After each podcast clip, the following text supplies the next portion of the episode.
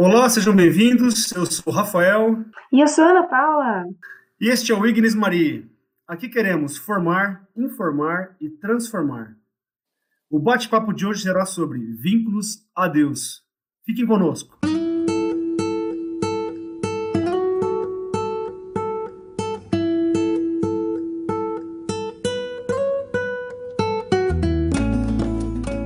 Que alegria ter vocês aqui para o nosso podcast.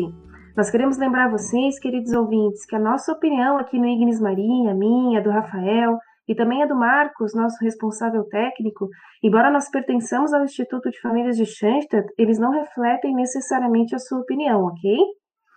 Antes de, de iniciar o nosso bate-papo e apresentar os nossos convidados, vocês vão adorar.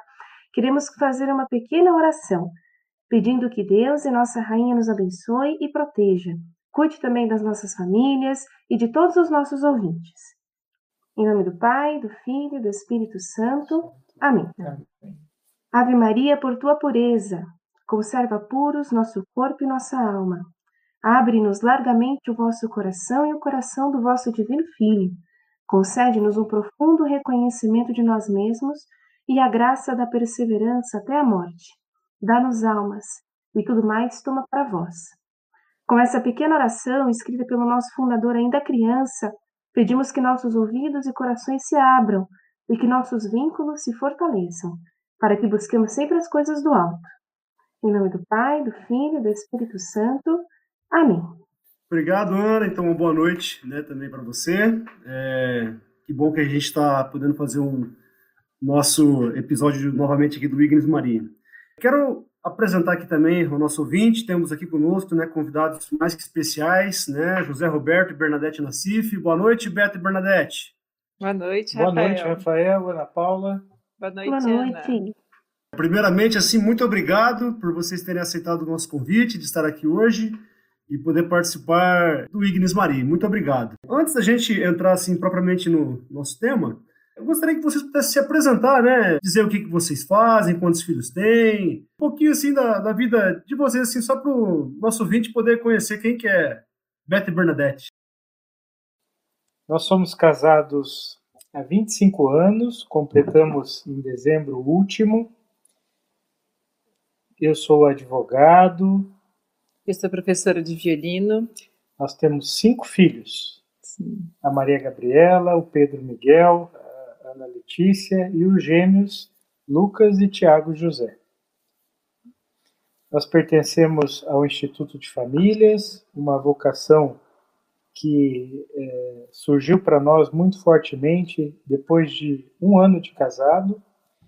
É, iniciamos o, aí o nosso caminho no Instituto, noviciado, e nós pertencemos ao quinto curso, um curso que nos orgulha muito, cujo ideal é Santuário Vivum Patris. Obrigada, muito obrigada, querida família Nassif. Bem-vindos. Bom, para iniciar o nosso podcast, eu queria dizer para vocês, amigos, que nós poderíamos pensar que falar sobre santidade não seja assim tão importante. Talvez para alguns possa soar até obsoleto, afinal de contas, se pensarmos na gravidade dos dilemas que nós estamos enfrentando atualmente, voltar os nossos olhos para esse tema poderia até soar um pouco egoísta, como se nós devêssemos buscar o céu e esquecer do que se passa aqui do nosso lado. Mas é justamente o contrário. Quando nós refletimos sobre nossa vocação ser a santidade, sobre todos nós sermos chamados a ser perfeitos, como perfeito é o vosso Pai que está no céu, diz aí o evangelista São Mateus, é importante nos lembrar que, independente da nossa vocação de vida, até mesmo dentro da obra de Schanstatt, nosso chamado é a perfeição. Mas isso não tem nada a ver com soberba, com a ideia equivocada de ser melhor do que o outro. Se trata da perfeição de estado, amigos, que se manifesta como a consciência da nossa pequenez e limitação, e também como a nossa vontade de seguir realmente o chamado de Cristo. O chamado à perfeição nos convida a usar a pedagogia de Schanstatt, que nos ajuda a construir vínculos sadios com Deus, com os outros, com o trabalho e comigo mesma. E é a partir dessa ideia que nós faremos aqui no nosso podcast uma série de quatro capítulos sobre vínculos. Nós podemos então dizer, amigos, que santidade, para o nosso pai fundador, Padre José Quentenich, é a busca por viver de forma integral e coerente, ou seja, em todas as situações da nossa vida, vínculos sadios e orgânicos com Deus, com os outros, com o trabalho e comigo mesmo. E para viver esses vínculos é fundamental fortalecer a própria personalidade, como nós dissemos no primeiro episódio, através da vivência da aliança de amor, que pressupõe viver os, os compromissos do nosso batismo, nos comprometendo com a vida conforme a doutrina católica, portanto levada até as últimas consequências, e também com a nossa autoeducação. Tá certo, Ana. É, e hoje, hoje nós vamos falar sobre vínculos, então, né, sadios e orgânicos com Deus, né, como você mesmo disse, é o tema do nosso podcast, né? E queremos ouvir aqui, então, os exemplos é, concretos do Beto da Bernadette para esse tema. Beto Bernadette, né, a gente vive numa época é, que tudo está separado do sobrenatural, né, tudo separado de Deus e do espírito de fé. Enquanto nós aqui, né, nós dizemos que o ser humano é uma imagem sobrenatural de Deus, o mundo grita que o homem é apenas uma peça de uma máquina ou que pode ser usado e jogado fora. Né? Então, a época atual é de fuga de Deus e também uma época de dissolução. Né? A gente viu, sobretudo, nesse período de pandemia, né? a dissolução total da sociedade. E o que, que nos restou? O que, que ficou de mais forte para a gente? Né? A célula básica da sociedade, que é justamente a família. Então, a primeira pergunta que eu faço para vocês: como vocês criaram um ambiente de vínculos a Deus na família de vocês. Né? Não somente agora, né, nesse tempo de pandemia, mas desde quando vocês casaram. Levando em consideração a educação dos filhos, o trabalho e os afazeres da casa. Né? Como vocês criaram esse ambiente de vínculos a Deus? Bom, Rafael, é, a gente acha, a gente acredita que um ambiente de vínculos a Deus a gente não cria de um dia para o outro, não nasce de um dia para o outro. Tem que ser cultivado, tem que ser conversado, tem que ser planejado precisa de dedicação, precisa de tempo, precisa de esforço, criatividade, ainda mais com os filhos. Quanta criatividade, né, Ana? Sei que tem os pequenos, Rafa também, né? Todos têm os pequenos aí, sabe como a gente precisa de criatividade para vincular os nossos filhos a Deus. E desde o nosso namoro, a gente já tem conta os nossos filhos. A gente já imaginava quantos filhos a gente queria ter e a gente já conversava de como a gente ia educá-los, desde alimentação até os vínculos a Deus. Então, desde de tudo, a gente sempre conversou muito de como educar esses os nossos filhos e como criar esse ambiente que poderia vinculá-los a Deus. Depois que nós casamos, nós sempre continuamos, é, procuramos cultivar esse vínculo é, no nosso relacionamento como casal. A gente é, procurou é, estruturar nosso relacionamento sempre a três, tendo Deus como essa referência, esse Deus presente, esse Deus do dia a dia, né, que nos inspira, que nos motiva e que está sempre conosco. Então, nós sempre participamos é, da vida da igreja, dos sacramentos, buscamos que os nossos filhos também tivessem esse vínculo, que tivessem essa vida de oração, esse vínculo é, propriamente dito com, com Deus, e procuramos educar mais pelo exemplo do que com palavras. E também a gente procurou conquistar o nosso santuário lá. A gente casou e depois de um tempinho a gente já começou a, a buscar qual seria o nosso ideal, como seria a nossa família. Porque a gente também acha que se Maria morasse na nossa casa, ela podia ajudar a educar os nossos filhos como ela educou Jesus. Então a gente também queria ter essa proximidade com ela. Então a gente queria que Maria habitasse na nossa casa e nos ajudasse a construir um ambiente como seria, como a gente imagina que seria na família de Nazaré, no tempo dela, né? Então, que a gente pudesse também tentar reproduzir isso na nossa família. Depois dessa busca do santuário lar, como a Bernadette falou, a gente também procurou se estruturar numa comunidade, né? Como nós viemos da juventude de Xansta, ou seja, a gente tem uma vida é, é, voltada a Deus desde a da nossa infância, vamos dizer assim, nós optamos em continuar em Xansta que nós acreditamos que Shansta é o carisma que tocou o nosso coração para que nós fôssemos igreja. É através de Shansta nós queremos ser essa igreja, né? refletir essa igreja. E achamos importante que o apoio de um grupo de famílias, de outras famílias, também poderia contribuir com o nosso crescimento como casal, para que também os nossos filhos pudessem crescer no ambiente sadio, no ambiente comunitário, vendo outras crianças, né? É, experimentando é, outras vivências, vendo que os amigos também rezam, vendo que os amigos têm valores parecidos conosco, com o nosso, vendo que os amigos também vão à missa, vendo que os santos também são importantes para os amigos, como são importantes para os nossos filhos. Enfim, dessa forma que nós podemos, nós pensamos e procuramos é, cultivar, cultivar e criar esse, esse vínculo essa, com Deus, com Deus na, nossa, na nossa família. Muito bonito, Beto. Muito bonito mesmo, Bernadette.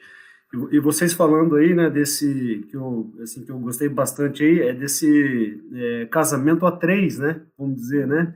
Então, desde o princípio, né, sempre teve Deus com vocês, desde a época do namoro, depois do matrimônio, a chegada dos filhos, toda a, caminhada de vida familiar de vocês, né? E, e, vocês falando disso, né, ou seja, dessa presença que foi contínua de Deus, né? O Papa João Paulo II, né, hoje o Santo João Paulo II, ele fez um discurso em 2 de abril de 1987 em Santiago do Chile. E ele disse aos jovens assim, ó, aspas aqui para o São João Paulo II. Ele disse: Estais atentos a não permitir que se enfraqueça em vós o sentido de Deus. Não se pode vencer o mal com o bem se não houver esse sentido de Deus, sua ação, sua presença, que nos convida a apostar sempre pela graça, pela vida, contra o pecado contra a morte. Está em jogo o destino da humanidade. O homem pode construir um mundo sem Deus, mas este mundo acabará se voltando contra o homem. Fecha aspas. E aqui eu abro aqui um parênteses, né, para dizer que assim, se a gente olhar, né, até dizendo também aos nossos ouvintes aí, se a gente olhar para a própria história recente do século XX, e a gente vê as ideologias que pregavam o bem da sociedade, mas que eliminaram o bem supremo, né, que é Deus, né, é, que se afastaram de Deus, acabaram se tornando que regimes totalitários, anti-humanos, radicais. Então, por exemplo, o comunismo, o fascismo, o nazismo, né? E sigo aqui também, né, como é, uma dica até para os nossos ouvintes, que eu gosto muito de um livro, Beto Bernadette, não sei se vocês já leram, que é um livro do C.S. Lewis, né, ele, ele, por exemplo, escreveu as Crônicas de Nárnia, né, mas o livro que eu me refiro aqui que eu gosto muito, ele se chama Abolição do Homem, que foi escrito em 1943. E tem um trecho do livro que fala assim, mais ou menos, né? Saindo de Deus, eles caíram no vazio. Eles não são homens em absoluto, são apenas artefatos.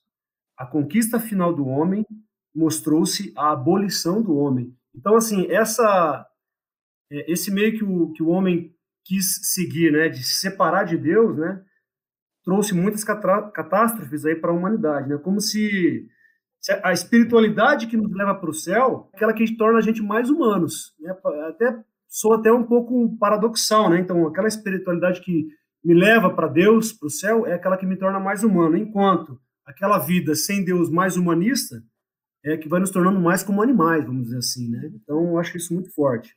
Retomando também aqui para a nossa sequência, né? O padre Kentenich, de 1949, aqui no Brasil, no Rio Grande do Sul, ele nos disse: se o tempo atual foge de Deus, nós devemos procurar apaixonadamente a Deus. E ele vai dizendo adiante, né? Somos filhos da luz. Deus utiliza também a época atual. Ela é um tempo de visitação de Deus, de recondução ao lar, de regresso ao lar. Então Deus nos faz este convite, né, de regresso, de regresso à casa do Pai. O pai fundador segue dizendo né, que a fé prática na divina providência tornou-se para ele o modo como ele viu o mundo. Então, assim, a cosmovisão do pai fundador era a fé prática na divina providência. Aí eu pergunto para vocês, é, como casal, né? Como vocês vivem a fé prática na divina providência no dia a dia, assim, nas coisas simples da vida?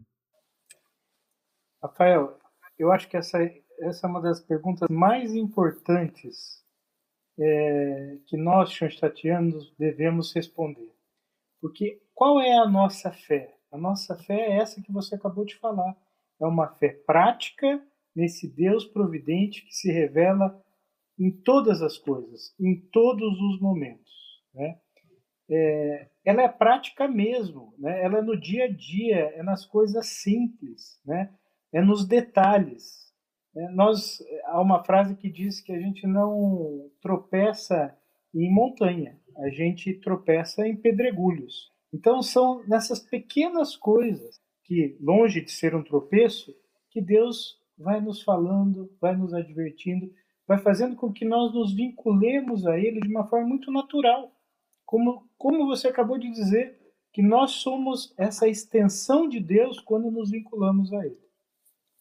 Enfim, e isso a gente, não sei se é um pouco nosso também, mas a gente sempre, ou aprendemos também, acho que nós aprendemos, que sempre que a gente fosse fazer alguma coisa ou tomar alguma decisão, a gente devia tentar escutar a voz de Deus. Então, na hora de decidir a nossa vida profissional, claro, a gente decidiu e fizemos nossas faculdades, mas nem sempre a gente planejou trabalhar onde a gente trabalhou, do jeito que a gente trabalhou, mas foram as portas que Deus abriu. E foram essas portas que a gente passou e que depois que passa um tempo, a gente entende, olha, por que, que Deus não abriu essa porta que a gente queria, a gente rezou por essa porta, essa porta não se abriu, mas se abriu outra. E olha que legal que abriu essa porta, porque se, se, se tivesse aberto a outra, a gente não estaria aqui, não teria conquistado isso que a gente conquistou e a gente não seria isso que a gente é hoje. Então, sempre assim, decidia a nossa vida profissional, a gente rezava, e nem sempre foi como a gente queria, mas a gente entende porque foi assim agora. Quando a gente foi construir nossa casa, também como foi, como a gente achou, e todos os nossos projetos, sempre a gente entregou e a gente percebeu que Deus foi conduzindo para que fosse dessa maneira. É, são, são, de fato, nos detalhes e nos acontecimentos da vida, né? Por exemplo, algo que sempre também nos preocupou, aonde nossos filhos vão estudar, né? Em que colégio? Né? Nós sempre tivemos atentos aos sinais, porque tínhamos essa certeza, essa tranquilidade. É importante que a gente tenha essa tranquilidade que Deus nos falava e dava aquela, é, digamos assim, paz de alma. Né? Eu falo que essa sensação de paz de alma é uma sensação de nós estamos cheios de Deus, né? que nós não tememos, a gente consegue dar o passo seguinte na certeza de que nós não estamos é, sozinhos.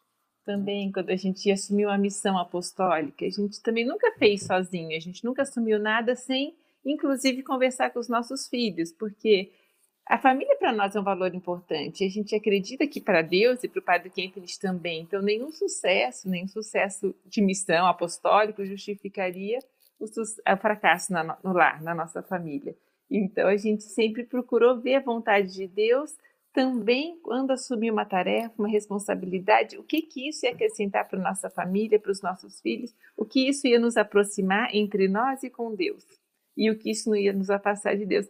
E a gente acha que essa fé prática é escutar Deus nas pequenas coisas, é ver Deus nos nossos filhos, é ver Deus nas respostas das crianças, é ver Deus é, se a gente está sendo mais ou sendo menos presente na vida dos nossos filhos, nessas pequenas atitudes. Deus fala. E nós temos assim um apoio muito grande, que nós acreditamos é, que nos ajuda muito sentir essa presença de Deus, que é a figura do santuário lar. Se nós acreditamos que o nosso lar ele foi consagrado e é um santuário, Deus está aí permanentemente né? É, o padre José Kemper dizia que quando se faz a bênção de um santuário lar, não é apenas aquele cômodo que você escolhe para onde, onde ficam os objetos que está consagrado. É toda a casa, é cada canto, né? é cada detalhe. Então, é, nós, nós procuramos viver nessa atmosfera de que é, Deus seja de fato o condutor e que a gente tenha sabedoria de entender todas as mensagens, todas as vezes que ele nos chama a atenção para falar, ó, é por aqui. Eu queria dizer uma, uma coisa é, que foi muito forte para nós. Nós costumamos é, participar da missa diária, seja ela física ou espiritual, ou seja, acompanhamos a liturgia todos os dias. E essa leitura é, do Evangelho, das leituras do próprio Salmo, é voz de Deus para nós, diariamente. Nós levamos isso de uma forma muito séria, porque nós testemunhamos quantas vezes Deus nos falou através destes fatos. E podemos dar um exemplo aqui que marcou as nossas vidas. Num determinado momento, nós fomos chamados a dar um sim por uma missão que é, era bastante exigente, né? E que, é, é, digamos assim, de certa forma, pediu uma reflexão, né? E qual era a leitura daquele dia quando nós fomos fazer a nossa é, missa espiritual naquele dia, porque nós não pudemos estar fisicamente? Era a leitura da Anunciação, onde Maria deu o seu sim de forma incondicional, né? Então, veja, é, nós não tivemos dúvida alguma de qual era a resposta que a gente tinha que dar. Deus falou para nós de forma muito clara. Então, o que nós pedimos sempre é que nós estejamos atentos e abertos a essa a, a sabedoria de escutar Deus nas pequenas, nas pequenas coisas. E Deus, essa semana ainda teve a leitura do profeta que dizia que veio a tempestade e Deus não estava na tempestade. Veio o trovão, Deus não estava no trovão. Fogo, Deus não estava no fogo. E aí veio a brisa suave. E Deus estava na brisa suave. A gente acredita nisso, que Deus fala na brisa suave, Deus não fala na tempestade. Mas para escutar a brisa suave, para perceber a brisa suave, a gente também tem que abrir o nosso coração, a gente também tem que estar atento, porque senão a brisa suave vai passar suavemente e nós não vamos perceber. Então, para a gente é isso, viver a fé prática na divina providência é tentar descobrir os caminhos de Deus a cada dia na nossa vida, através dos pequenos sinais que Ele dá. E uma hora a gente vai entender por que, que Ele abriu algumas portas, fechou outras, e vai sempre para o nosso bem. Sempre vai ser para o nosso bem. É, isso é uma coisa que nós temos muito claro, né? Tudo que acontece na nossa vida, mesmo que nos desgoste ou nos chateie num determinado momento, é para o bem. Né? Porque nós não acreditamos que as coisas são feitas para que, se, que as que pessoas. Deus permita, né? É que Deus permita que as pessoas se magoem pelo simples mal, é, fato de querer o mal das pessoas. Não, Deus é amor, Deus é bondade. Né? E tudo que ele faz é bom. Que lindo, amigos. Nossa, quanto aprendizado. Muito, muito, muito obrigada. Sem dúvida nenhuma, né? Quando nós buscamos a santidade, na medida em que nós somos fiéis no pouco, é no pequeno, no que parece até aos olhos do mundo insignificante, né? A família em geral é colocada pela sociedade como um elemento completamente desimportante.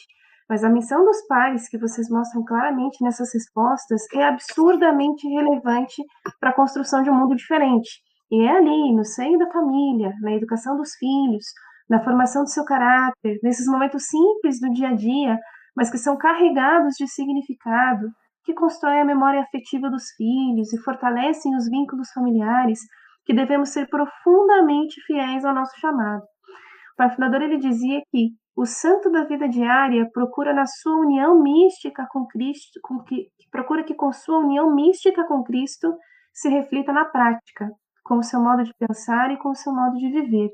É assim mesmo? E a vinculação a Deus pessoalmente como casal que sustenta vocês nos outros aspectos práticos da vida?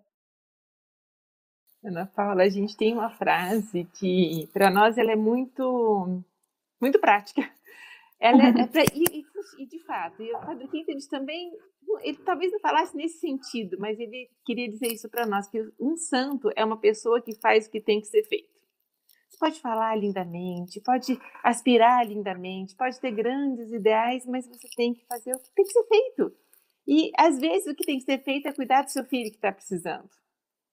Mas nem por isso você está desvinculado com Deus. Então a gente tem que fazer e, o que precisa naquele momento da melhor maneira possível e vinculado a Deus o tempo todo. Isso em todos os sentidos, seja no trabalho, na família, no cuidado dos filhos, dando uma comida, ou limpando uma casa. Às vezes as pessoas falam tanto de Deus, rezam tanto e, e fazem tantas coisas tão diferentes do que Jesus faria. Então, talvez a gente tenha que pensar, isso a gente se pergunta, desde a juventude a gente já se pergunta isso. Será que Maria faria dessa maneira? Será que Jesus faria dessa maneira? Voltando à questão da liturgia, olha como isso é atual para nós. Essa semana, se vocês separarem no Evangelho, Jesus dá um puxão de orelha nos fariseus, usa palavras pesadas, como hipócritas. Né? Hoje ele estava uma fera. É, hoje ele estava bem bravo. bravo Ontem ele já estava um pouco, hoje ele estava bem bravo. Né? É um pouco isso que a Bernadette disse. Se nós, de fato, e aí eu volto na pergunta anterior, queremos viver essa fé prática, na divina providência, nós temos que estar de prontidão, atentos, e não só atentos de prontidão, mas dispostos a fazer aquilo que Jesus pede para nós naquele dia. Com aquela vocação que abracei, com aquela missão que abracei, seja ela de pai, seja profissional, seja de esposo, quer dizer, todas as frentes da vida que, que nós temos que, que enfrentar. E nós temos que fazer isso sem ter o medo de errar, porque errar é parte, é essencial na natureza humana. Mas a gente tem que errar tentando acertar, porque o nosso fundador também valorizava aquelas pessoas que tinham a coragem de dia a dia renovar o seu propósito de melhorar, mesmo que caísse centenas ou milhares de vezes. Mas aquele propósito, dizer, olha, eu vou tentar de novo, né? Com humildade e com força de vontade, isso era muito valorizado. Não acreditamos com isso que as pessoas erram porque querem. Como eu disse também na, na outra pergunta, né? as pessoas não agem é, a maioria das pessoas a gente acredita que não agem por mal, né? Ao contrário, todos querem acertar, mas às vezes a realidade não é assim. Às vezes por uma comunicação falha, às vezes por uma expectativa frustrada. Não adianta buscar a união em Cristo se eu não busco a união com os meus próximos mais próximos. Se eu não busco no meu irmão que também tenta acertar e às vezes erra, essa o perdão, a unidade, o perdão, a unidade, esse, esse, esse, vínculo, esse encontro, né? Não adianta dar catequese na paróquia, né, para outras crianças, se eu não filho, se eu não ensino meus filhos a, a, rezar em casa. Deus se manifesta no nosso próximo mais próximo, tanto que os mandamentos de Jesus, os dois que ele deixou, amar a Deus sobre todas as coisas e ao próximo como a ti mesmo. Então, esse próximo mais próximo, quem é? Às vezes é tão mais fácil a gente tratar o frentista que está abastecendo nosso carro com gentileza, ah, por favor, muito obrigado. E às vezes tratar os nossos filhos, o nosso esposo de uma maneira grosseira. Ah, faz isso aí para mim, ou pega aquilo lá. Não, quem que é o próximo mais próximo? A educação tem que ser sempre. E os nossos filhos observam isso. Então, essa união mística com Cristo tem que se refletir sim na nossa vida diária. Não adianta eu dar comunhão na paróquia se fora no meu trabalho eu estou sendo desonesta. Então, assim, se, eu, tô comigo, eu também tenho que me esforçar. A pessoa pode até errar. Assim, não estamos falando de erro, de mérito de ninguém, mas a pessoa tem que estar tá consciente de que o que ela faz para o outro, ela está fazendo diretamente para Deus. E se ela fala de Deus, ela tem que ser essa pessoa que vive em união com Deus o tempo todo, vive é, nessa essa biunidade, né? Padre Quentes me dizia que o cristão tinha que viver de missa em missa, né? que o nosso dia a dia fosse uma missa vivida, que a gente pudesse oferecer o que a gente está sofrendo naquele dia, oferecer o nosso trabalho, que às vezes está pesado, está complicado, que a gente pudesse pedir perdão quando a gente errasse, que a gente pudesse perdoar quando a gente errasse, que a gente pudesse entregar o nosso coração e encontrar Cristo em comunhão, seja na missa mesmo, mas se não for possível, principalmente no caso das famílias, que a gente encontre esse Cristo em comunhão no nosso próximo mais próximo, que são nossos esposos, nossa esposa e nossos filhos. Né? Que bonito, gente. Muito, muito obrigada. E ainda nesse sentido que nós estamos conversando, querida família Nassif, o, o padre Kemplich, ele avança, ele diz algo que para mim é muito forte. Ele diz que a vida diária é a arena da santidade. E aí o significado literal da palavra arena é muito interessante, caros ouvintes. Eles nos leva a uma ótima reflexão. Vejam só. Arena significa a parte central dos anfiteatros romanos, coberta de areia, local do combate entre gladiadores e feras. O Coliseu de Roma nos traz a lembrança das grandes perseguições aos, aos primeiros cristãos, sua morte, sua entrega de vida em nome de Cristo. Ali, nas arenas romanas, temos o exemplo de vigor, de luta, de heroísmo. Nós não vivemos mais um tempo de catacumbas, mas não significa que nós não soframos perseguições. Todos nós, me refiro também aos ouvintes, temos a nossa arena, o local em que nos sentimos perseguidos um pouco pela nossa fé, o campo de combate diário. E bom, nosso pai fundador nos lembra: tenham coragem, tenham um alegre heroísmo. Ser santo é para pessoas alegres, para pessoas dispostas, que sabem que a felicidade sabem a felicidade que nos traz ser verdadeiros cristãos. Muito especial, realmente, que nós sejamos esses soldados da mãe de Deus, né? Em ordem de batalha, capazes de ser coerentes, de suportar sacrifícios e de colocar Deus à frente da nossa vida, tê-lo realmente, pessoal, como uma prioridade. Hoje se fala tanto de prioridade, né, família Nassif? De organização, de múltiplas tarefas e funções, mas uma só coisa é necessária: Deus. E falando até em múltiplas tarefas, vocês com tantos filhos, com várias idades, vocês percebem diferenças na idade, no temperamento, na forma com que cada um dos filhos experimenta os vínculos a Deus a partir do santuário lar de vocês? Sim, Ana Paula, e muito. E esse vínculo não é só de idade, não. Acho que principalmente de temperamento. Claro, de idade também, mas tem as fases. E é interessante que a gente tem filhos jovens, adolescentes e crianças, né? Então, é interessante a gente pensar como o jovem era quando era adolescente, quando era criança. E, e, a, a, pessoa, ela era assim, eram ou mais abertos ou menos abertos, ou como interagiam com Deus. Pequenininho interagia mais ou menos da mesma maneira que interage com o jovem, só que às vezes de outra, claro, amadurecido, né, de acordo com a idade. Mas é muito de temperamento. E a gente aí, Xanxa também nos oferece os quatro temperamentos, que é uma excelente ferramenta, uma excelente ferramenta de educação de filhos também, né?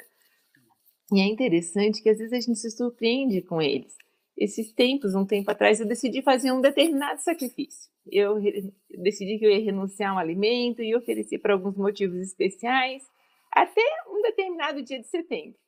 E aí, esses dias a minha filha estava tomando um cafezinho comigo e falou: ah, que bom que está chegando setembro, né? E era uma filha que eu não esperava que fizesse isso.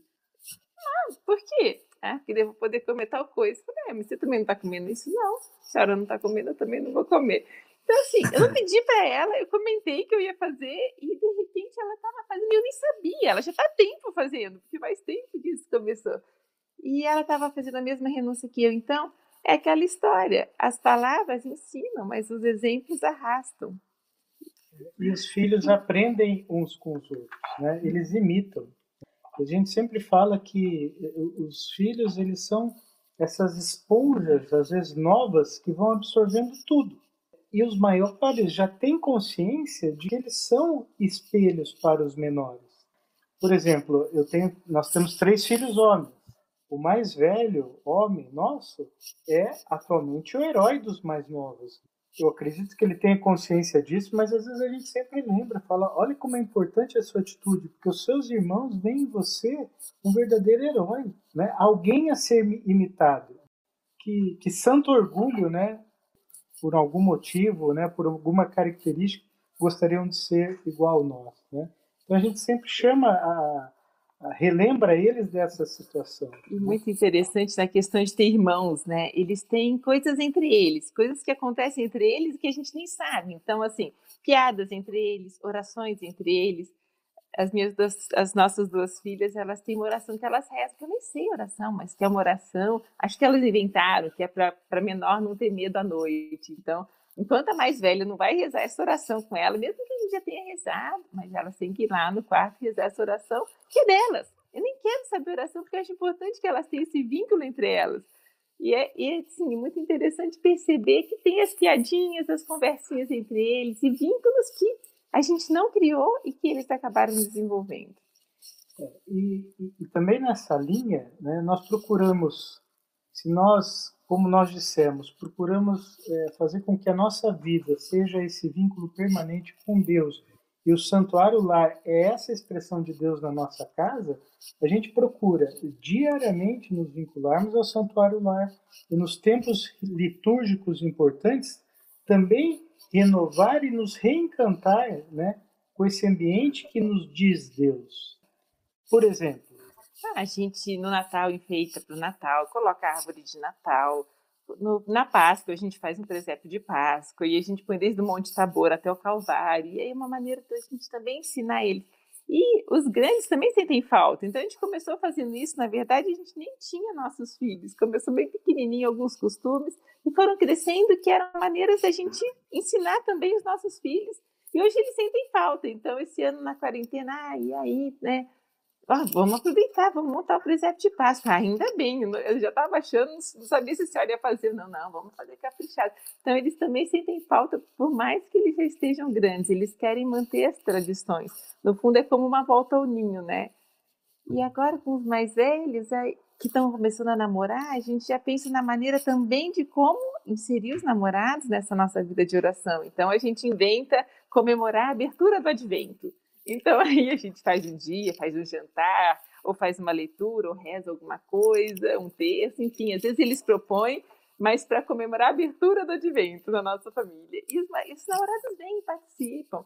Na Semana da Família, já faz alguns anos, a gente sempre comemora. Então, a semana, esse ano não teve muita Semana da Família na igreja, mas a gente sabia que era e a gente fez como a gente sempre fazia. O dia do jogo, o dia do cinema, o dia do jantar, o dia da oração em família, que a gente chama as famílias dos namorados. Aí, nesse dia, a gente faz a comida e eles planejam a oração. E a gente resolveu fazer um rosário iluminado, que uma vez a gente fez um texto iluminado, punha as velhinhas na piscina e foi muito bonito. E a gente foi iluminar, quase botamos fogo na casa, porque estava chovendo, enfim, foi, foi, muito engraçado. No fim, acabou sendo um rosário. Mas assim, que as crianças adoraram, ainda mais os pequenos, né? Eles, eles acabaram se envolvendo e acendendo todas as velhinhas e participaram do texto. Nossa, que rápido esse texto hoje, né? É uma maneira de dizer, olha, também é legal rezar o texto, mas que você seja pequenininho e canse, é gostoso estar aqui, a gente está em família. Depois a gente janta gostoso, conversa gostoso, porque Deus é o Deus do sobrenatural e do natural. Se a gente puxa para Deus, também a gente tem que dar um agradinho no natural para que eles se vinculem e tenham boas recordações desse momento no santuário lá. Vai na missa? Vai tomar um sorvete depois da missa? Eles vão gostar mais de ir na missa, provavelmente. Que lindo! Assim a gente linda com as idades diferentes, os temperamentos. Muita criatividade. E olha, filho é sempre filho, seja de 2, de 3 ou de 21 anos. Sempre vai querer ser filho e vai querer ter os mimos e carinhos de filho. Que lindo, nossa, como é lindo ser família, né, pessoal? É, é lindo ter muitos filhos também. Como Deus é bom nos dando a oportunidade de estar ao seu lado, né? Nós não contemplamos a Deus face a face, mas um dia nós o faremos, né? Se assim Ele quiser. São Tomás de Aquino ele diz que se nós contemplássemos a Deus face a face desde agora, seria insuportável resistir à bondade e à misericórdia de Deus, porque elas também são infinitamente atraentes. Então, para preservar também a nossa liberdade, vejam só, de escolher a Deus, nós só o contemplaremos face a face na vida eterna. E para chegar lá, para fazer, como diz o nosso pai, nosso pai fundador, o eco do intelecto virar o eco do coração, fazer a oração ser fecunda e tocar realmente a vida cotidiana. O que nós temos que fazer? A filialidade é sempre a resposta para todas as situações e dilemas da vida. Padre Kendrick ele nos ensina no livro Ser Filho Diante de Deus, um livro que nós gostamos muito aqui em casa, que o sentido do homem, o nosso sentido, portanto, é fazer-se filho. E o sentido do filho, ou seja, daquele que se percebe filho de Deus, é formar-se à imagem do homem Deus a imagem de Jesus. Nós somos chamados à santidade, a ser filhos de Deus, com consciência da bondade, da misericórdia infinita do nosso Pai, e chamados a nos deixar formar como verdadeiros cristãos, a imagem do homem-deus. Graças a ele, nós temos a sua mãe, que também é nossa. Ela forma Cristo e forma Cristo em nós. E aí, então, caros ouvintes, o movimento é sempre perene, lembrem sempre, se aproximar de Deus implica necessariamente se afastar do mal. Não há como contemplar uma intimidade com Deus, um vínculo sadio e orgânico com Deus no pecado e no vício. E é por isso que nós temos que fugir do pecado, especialmente mortal. É por isso que nós temos que ter a nossa rotina de confissão, sacramento de Eucaristia. É por isso que nós temos que manter, nos manter em estado de graça. E é por isso que nós temos que melhorar sempre a profundidade da nossa conversa com Deus, da nossa oração, da nossa mortificação também, dos sacrifícios que a gente faz, que devem ser, abre aspas, vigorosos e maduros, disse o nosso fundador até certa vez. A minha dica para esse episódio, o Rafael já deu a dele, é a leitura de um livro também. Ele se chama Relatos de um Peregrino Russo, escrito aí no século XVIII, de autoria desconhecida, possivelmente escrita por um monge russo. Esse livro é um clássico da mística católica, especialmente da mística católica oriental. E ele traz o caminho que esse peregrino russo percorre para encontrar essa intimidade com Deus, para viver aquele eco, orar sem cessar, que nós lemos no Evangelho. É um livro muito rico em significado, um grande exemplo de uma verdadeira conversão que se sustenta sempre no vínculo a Deus, e como essa intimidade é transformadora, sabe? E especialmente como ela é santificante. Então, se vocês estiverem procurando algo para ler agora, essa é a minha dica. E o que vocês, família Nacife, nos sugerem? Vocês já nos deram muitas dicas, muitas dicas lindas, inclusive. Mas quais atitudes práticas vocês poderiam nos dar, além disso, para melhorar os nossos vínculos a Deus? Olha, uma coisa muito concreta, né? um permanente diálogo. Quantas vezes nós já nos pegamos é, pedindo a Deus, por exemplo, ai, tá tão difícil de estacionar hoje, eu com tanta pressa, me ajuda Deus, arruma aquela vaguinha que eu estou precisando, né? Ou várias outras coisas. Eu vou, eu vou dizer uma coisa para vocês. Em muitas situações difíceis, eu sou advogado, que eu vejo que a coisa está muito complicada, que às vezes a gente perdeu um pouco de controle. Eu rezo uma Ave Maria em silêncio. E muitas vezes eu sinto que Maria vem com o seu manto e a situação ela melhora. Eu posso dizer isso é, com muita tranquilidade, com um testemunho é, de que foram não uma ou duas, mas foram dezenas de vezes que isso aconteceu. Então, muito importante esse diálogo permanente. Agora, não só com Deus, o diálogo entre nós. Para que a gente tenha um bom relacionamento como esposo, a gente tem que estar no diálogo permanente. Nós temos que estar com essa comunicação afinada para que também a nossa vida seja prazerosa, que seja gostoso estar em casa, né? que seja gostoso estar é, com o nosso cônjuge. E o diálogo também tem que ser estendido aos nossos filhos, né, para que a gente faça as coisas juntos. Nós temos um princípio. Se nós não podemos fazer tudo juntos, é, possivelmente a gente não vai fazer. Algo que desde de sempre, né? Ou vamos todos, ou não vamos. Ah, mas você vai levar seus filhos pequenos, isso não é ambiente para eles, né? Não. Então não é para nós. Então não é para nós também. Não que isso seja assim que não admita exceções, não é isso. Mas o que eu quero dizer é que a gente sempre procurou essa comunicação plena. Nossos filhos eles vão se sentir amados se eles também se sentirem escutados, né? se eles puderem falar, se eles pudessem puderem argumentar, né? se a gente permitir esse ambiente de, é, de, é, de plena comunicação.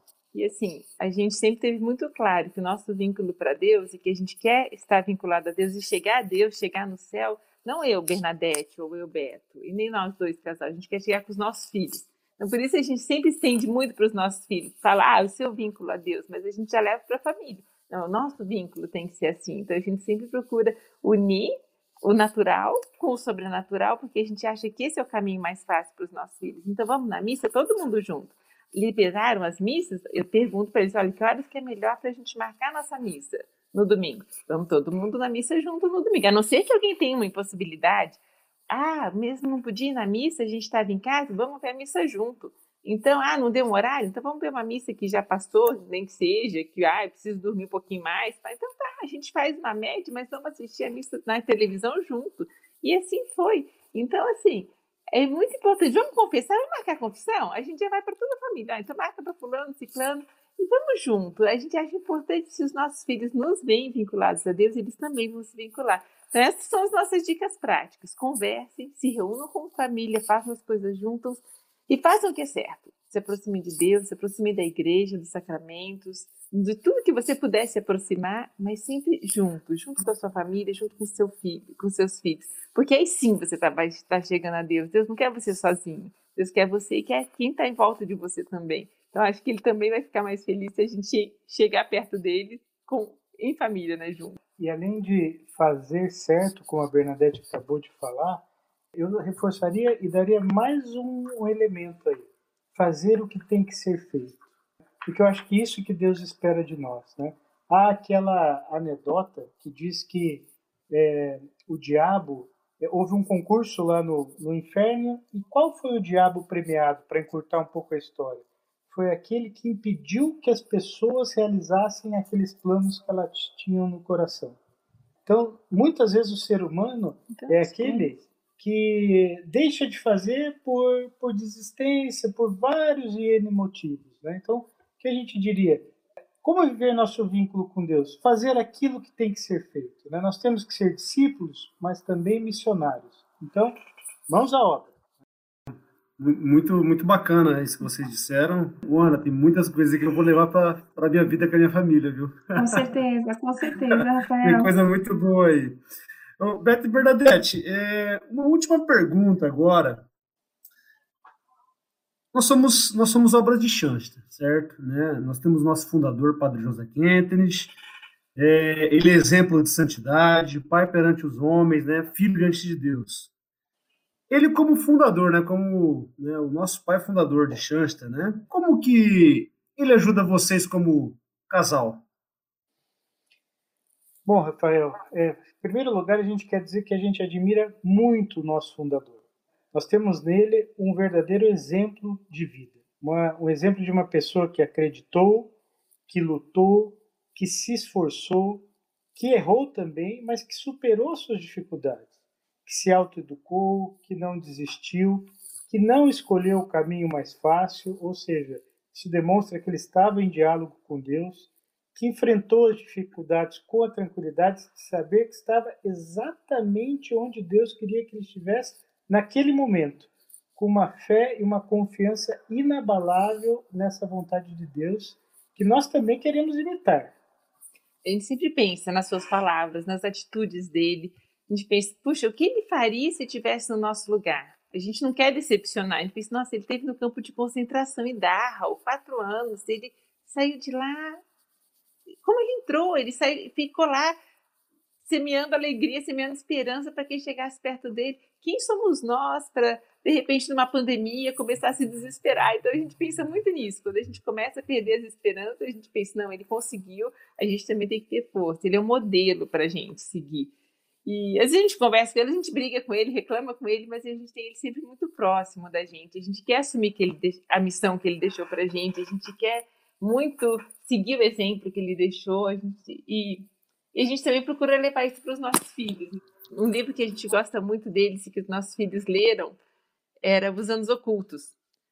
E foi interessante que os adolescentes leram e, e a gente começou, ah, a gente também já trabalhou isso, a gente tem um PowerPoint, e surgiu a ideia de fazermos as nossas, na nossa família, as quintas-feiras ao entardecer, a gente se reunia, fazia uma janta especial, com os, com os namorados, inclusive, e aí a gente discutindo um pouquinho esse livro. E pensando com eles em todas as atitudes do padre Kempis, em toda a vida dele, e as coisas que a gente poderia trazer para a nossa vida. E eles se motivavam e gostavam, porque eles viam que muitas dessas das coisas que a gente fazia, a gente fazia, na verdade, porque a gente se inspirava neles. Ah, então vocês fazem isso por isso, né? Ah, agora eu estou entendendo. Então eles até faziam brincadeirinhas, né? Com a gente de, ah, agora a gente sabe porque vocês estão fazendo isso. Tudo culpa dele, então, né? Verdade, tudo culpa deles. Você falou que nós somos obra de Shansta, né? Aqueles que são um pouco mais introduzidos ou que têm conhecimento em Shansta, não, não precisa ser profundo, mas que tem um mínimo de introdução, a gente sabe que Shansta, muito mais, quer dizer, não é um livro de doutrina. Shansta nada mais é do que a expressão vivida do nosso fundador. Se a gente for olhar para os marcos históricos de Shansta, são aqueles pontos é, culminantes na vida desse fundador, onde ele pode dizer para nós o seguinte: olha, Vá por esse caminho, porque eu também trilhei e dá certo. Nós acreditamos que essa expressão é, de Shansta para nossa vida, ela nos proporciona uma forma muito concreta, atual, de ser igreja. Essa é a nossa forma de ser igreja católica, através de Shansta. Evidente que em, reconhecendo também outros carismas, mas essa é a nossa forma de ser igreja, de atuar na igreja, né? E de nos unir a Jesus por Maria.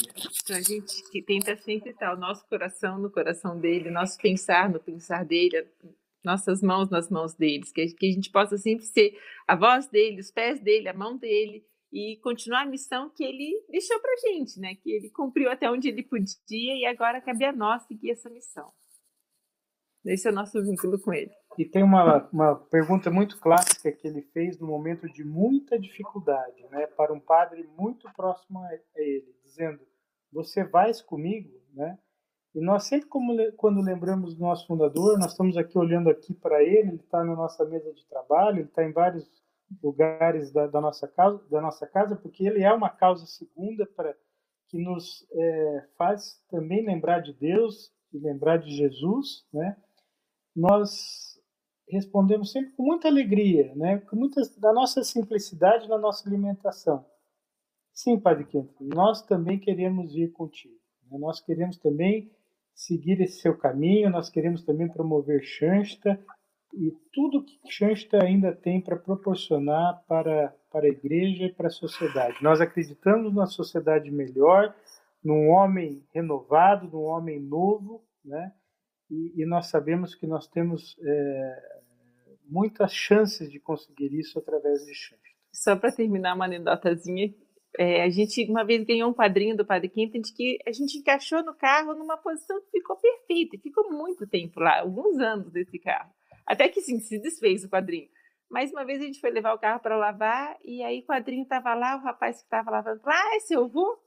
Gente, não, é meu pai. Acho que não entendeu nada, velhinho, né, para ser pai. Mas, enfim, é assim que a gente cultiva o nosso vínculo com ele, é nosso pai.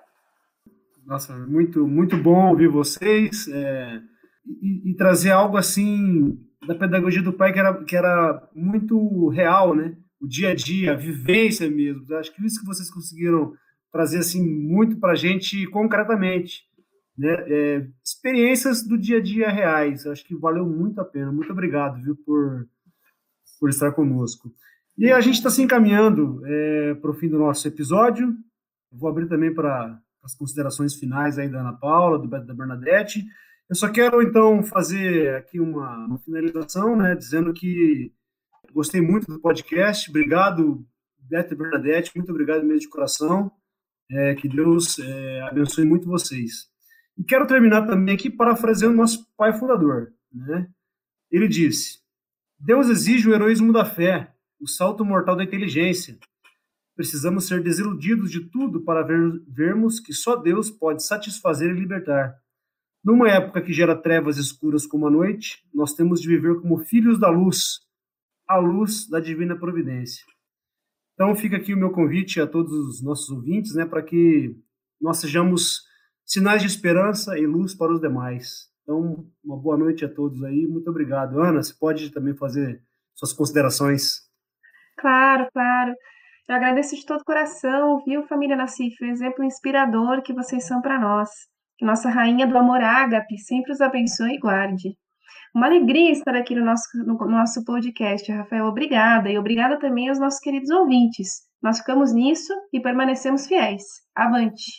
Nós queremos agradecer a oportunidade de estar aqui, a oportunidade de falar com vocês, que são pessoas muito queridas para nós a oportunidade de estar falando sobre a família, que é algo que a gente acredita é, cegamente, né? A sociedade ela, ela, ela só vai se transformar, ela só vai se tornar algo melhor através dessa célula tão importante, cheio de amor que deve ser a família. Não tem outro jeito. Né? Obrigada. Muito obrigada pela oportunidade de estar aqui com vocês. Boa noite para todos. E nos unamos sempre nas orações. Ali nós nos encontramos.